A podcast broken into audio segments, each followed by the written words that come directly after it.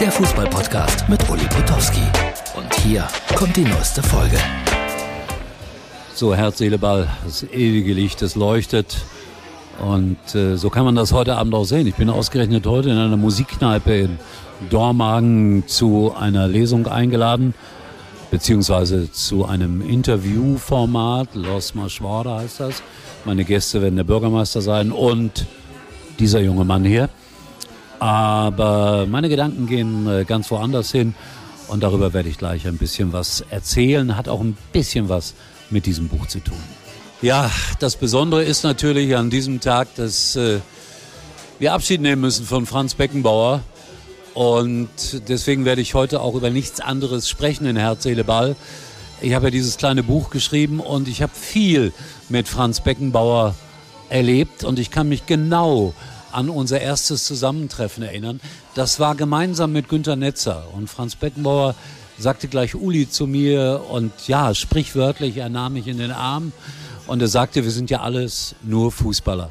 Und dann habe ich ihn in meinem beruflichen Leben, ich habe keine Ahnung wie oft getroffen, zigfach und was wirklich beeindruckend war, egal wo wir waren und mit wem wir zu tun hatten. Alle Menschen, die drumherum waren, hat er gleich behandelt. Techniker, ich sag so wie es ist, Klofrauen hat er 20, 50 Mark Trinkgeld gegeben. Wir waren zusammen in Monte Carlo, an einem der schönsten Orte der Welt, wo die Reichen und die Superreichen zu Hause waren.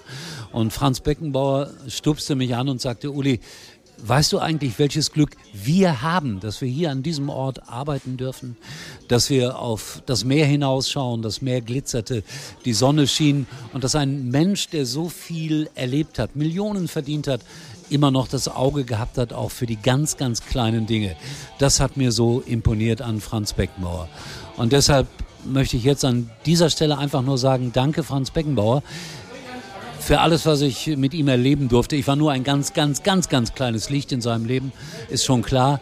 Aber ein paar Stunden durfte ich zusammengerechnet mit ihm verbringen und ich bin sehr froh, ja und auch ein bisschen stolz darüber, dass ich das durfte. Also eine Lichtgestalt verlässt die Welt. Es gab auch zwischendurch Kritik an ihm und ich möchte an dieser Stelle ausdrücklich sagen, die kann nie gerecht gewesen sein. Nie. Er war vielleicht ein bisschen naiv, ja, an der einen oder anderen Stelle, aber er war stets ein guter Mensch. Und deshalb sagt Herr Seele, Ball, bei allem Lärm, der hier herrscht, einfach Danke, Franz Beckenbauer. Das war's für heute. Und Uli denkt schon jetzt am Morgen. Herz, Seele, Ball. Täglich neu.